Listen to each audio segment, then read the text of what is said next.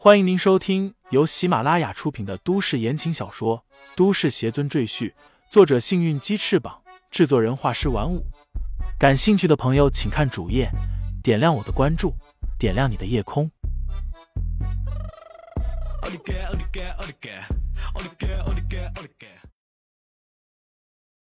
第一百二十九章开始猎土。李承前飞檐走壁。避开了一处处监控器和夜巡人员，悄悄的离开了皇宫。此时，因为整个天上京已经戒严，所以皇宫外没有人流和车辆，显得十分寂静。李承前直接祭出飞剑，抱着婵儿御剑飞行。他回到之前居住的酒店，将婵儿放在自己的床上，伸手搭上婵儿的手腕，输入一丝灵气，闭目感应了一会儿，他睁开眼睛。眉头紧锁，竟然是比控心术还麻烦的锁心咒。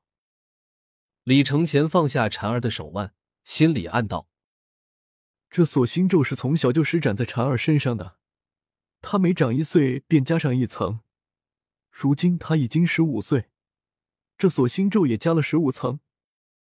锁心咒与魂魄丝丝相扣，如果破解时稍有不慎，便会令婵儿的魂魄受损，轻则变得痴傻。重则毙命。这老东西当真恶毒。摇摇头，李承前暗道：“这里不宜施展解咒之法，必须找一处无人打扰的安全之处才可以。人越多的地方越不安全，最好是人迹罕至的山林。”想到这里，李承前顿时想到了一个好地方——兴安岭的原始森林。李大师，快开门啊！突然，王源的声音在门外响起。他一边敲门，一边焦急的喊道：“我们的身份已经暴露，我和您那位朋友先逃了出来。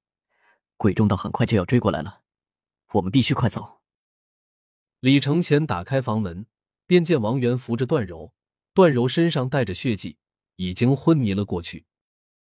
怎么回事？李承前一把接过段柔。探查他身上的伤势，还好，只是太过疲倦，加上有些失血导致的昏迷。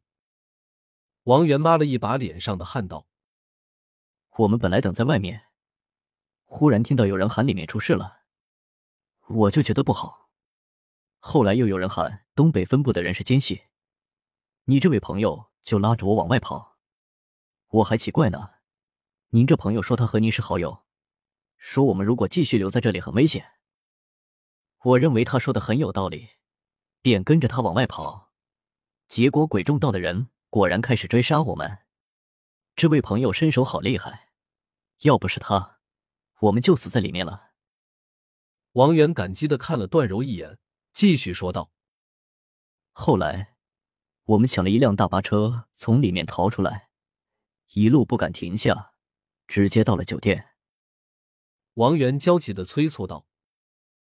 李大师，我们赶紧走吧，鬼众道的人很快就到了。李承前沉声道：“你带着他们两个先走，我来拖着鬼众道的人。”说罢，将段柔交给王源，自己返回卧室，将婵儿抱起来，两人快步走向楼下。刚把婵儿和段柔送上车，便听远处传来阵阵汽车轰鸣之声。李承前向王源摆摆手。快走！王源知道李承前的神通，马上发动了汽车，远远驶去。李承前祭出飞剑，一脚踏上，飞到半空中。从高处望去，只见通向酒店的几条道路上都有车流向这边驶来，烟气滚滚，车灯闪烁，数量多得惊人。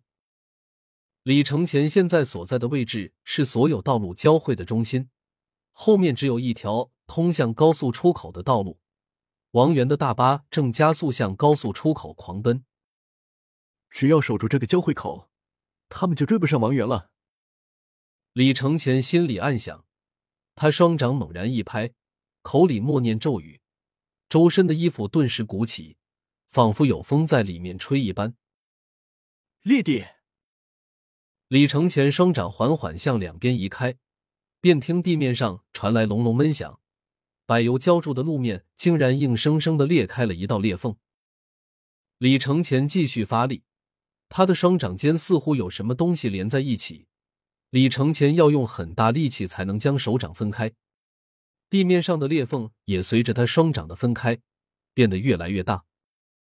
咔嚓咔嚓，地面上的裂缝越来越大，埋在地下的管道、电缆纷纷断裂。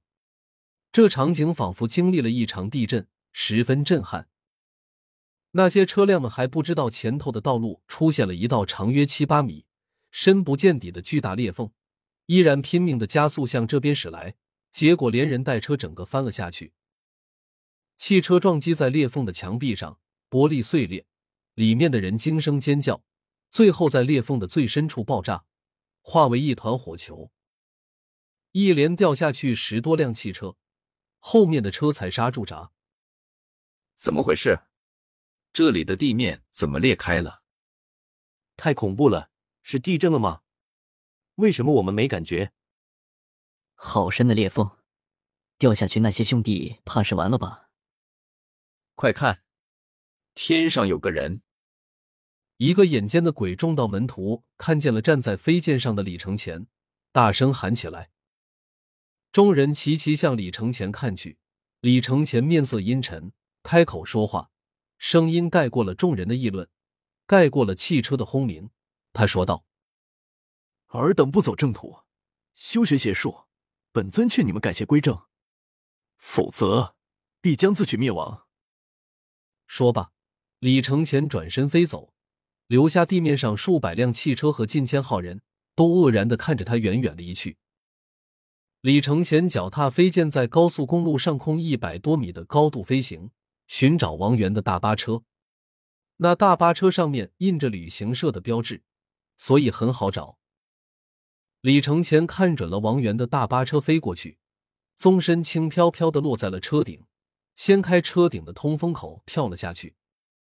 王源正聚精会神的开车，见有人从车顶跳下来，吓了一跳，后来发现是李承前，这才松了一口气，道：“李大师。”鬼众道的人追上来了吗？没有。李承前随口答道。他先是看了看婵儿，见他还睡得好好的，转头又看向段柔。段柔已经醒了，正用难以置信的眼神看着李承前，问道：“你你是从天上下来的？”他忽然想到什么，失声道：“你真的会御剑飞行？”李承前点点头道：“不错，你还好吧？别乱动，我给你疗伤。”说罢，一只手握着段柔的小手，将丝丝灵气输入进他的体内，为他修复伤口。段柔只感觉一股暖流从李承前的手上传递进自己的身体里，他脸上的惊讶之色更深。原来郑家人说的都是真的。段柔在心里暗想：这样一来，之前血龙组全军覆没和这一次他从鬼众到总部全身而退，也都说得通了。听众朋友们，本集已播讲完毕，欢迎订阅专辑，投喂月票支持我。你的微醺夜晚，有我的下集陪伴。